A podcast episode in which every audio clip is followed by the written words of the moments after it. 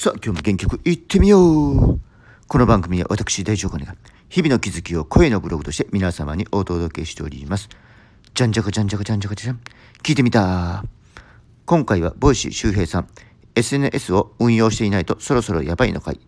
理由3つ。1、どの企業も SNS で集客。2、生産手段としての SNS が常識。3、人生の課題が解決。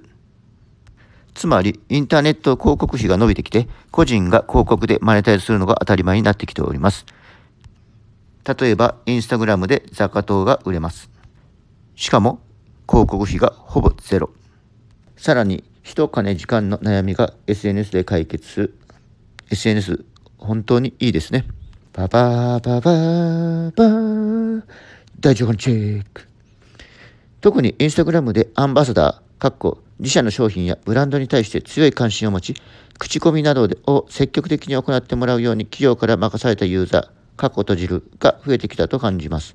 私も自分で使ってよかったと思うものを発信してきたら企業からポイントをもらえたり、アフィリエイトの依頼が来たので、これからはますます増えると予想されますね。